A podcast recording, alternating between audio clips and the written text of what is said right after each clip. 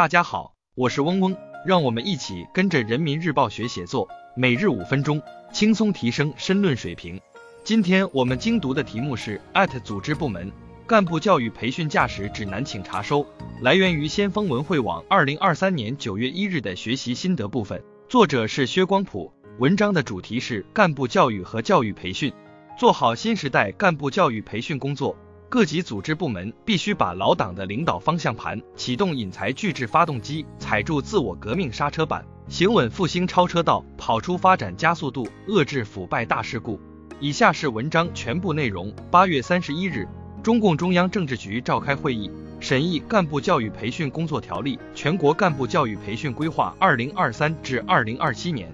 会议指出，要全面贯彻习近平新时代中国特色社会主义思想。认真落实新时代党的建设总要求和新时代党的组织路线，深刻领悟两个确立的决定性意义，增强四个意识，坚定四个自信，做到两个维护。以坚定理想信念宗旨为根本，以全面增强执政本领为重点，培养造就政治过硬、适应新时代要求、具备领导社会主义现代化建设能力的高素质干部队伍。因此，做好新时代干部教育培训工作。各级组织部门必须把老党的领导方向盘启动引才聚智发动机，踩住自我革命刹车板，行稳复兴超车道，跑出发展加速度，遏制腐败大事故。做好新时代干部教育培训工作，要把老党的领导方向盘不走政治歪路，行稳复兴超车道。方向盘是操控汽车的导向装置，可以助力汽车平稳转向，确保行驶在正确行车道上。同样的。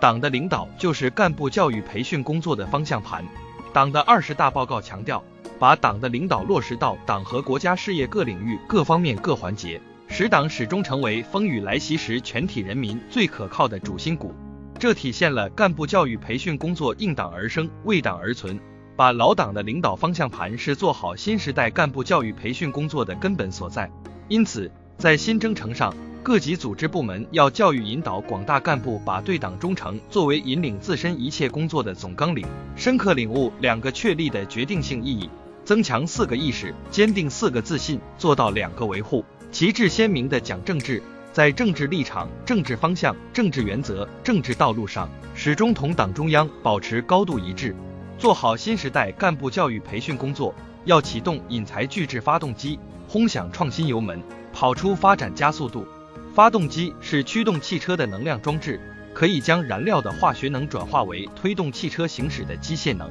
同样的，引才聚智就是干部教育培训工作的发动机。党的二十大报告从经济高质量发展取得新突破、居民收入增长和经济增长基本同步等方面，为党和国家事业发展指明了方向。推动党和国家事业发展，启动引才聚智发动机，关键在人。而干部教育培训工作是做人的工作，组织部门是干部之家。因此，在新征程上，各级组织部门要努力把为民服务、疏解难题、勤政务实的干部选出来，把科技、文化等各领域的干部组织起来，把广大干部的思想、行动力量和智慧凝聚起来，形成想干事、能干事、会干事、大干事、干大事、干成事的强大合力。让党的组织力量和优势有效转化为发展动力，做好新时代干部教育培训工作，要踩住自我革命刹车板，莫闯纪律红灯，遏制腐败大事故。刹车板是保障汽车的制动装置，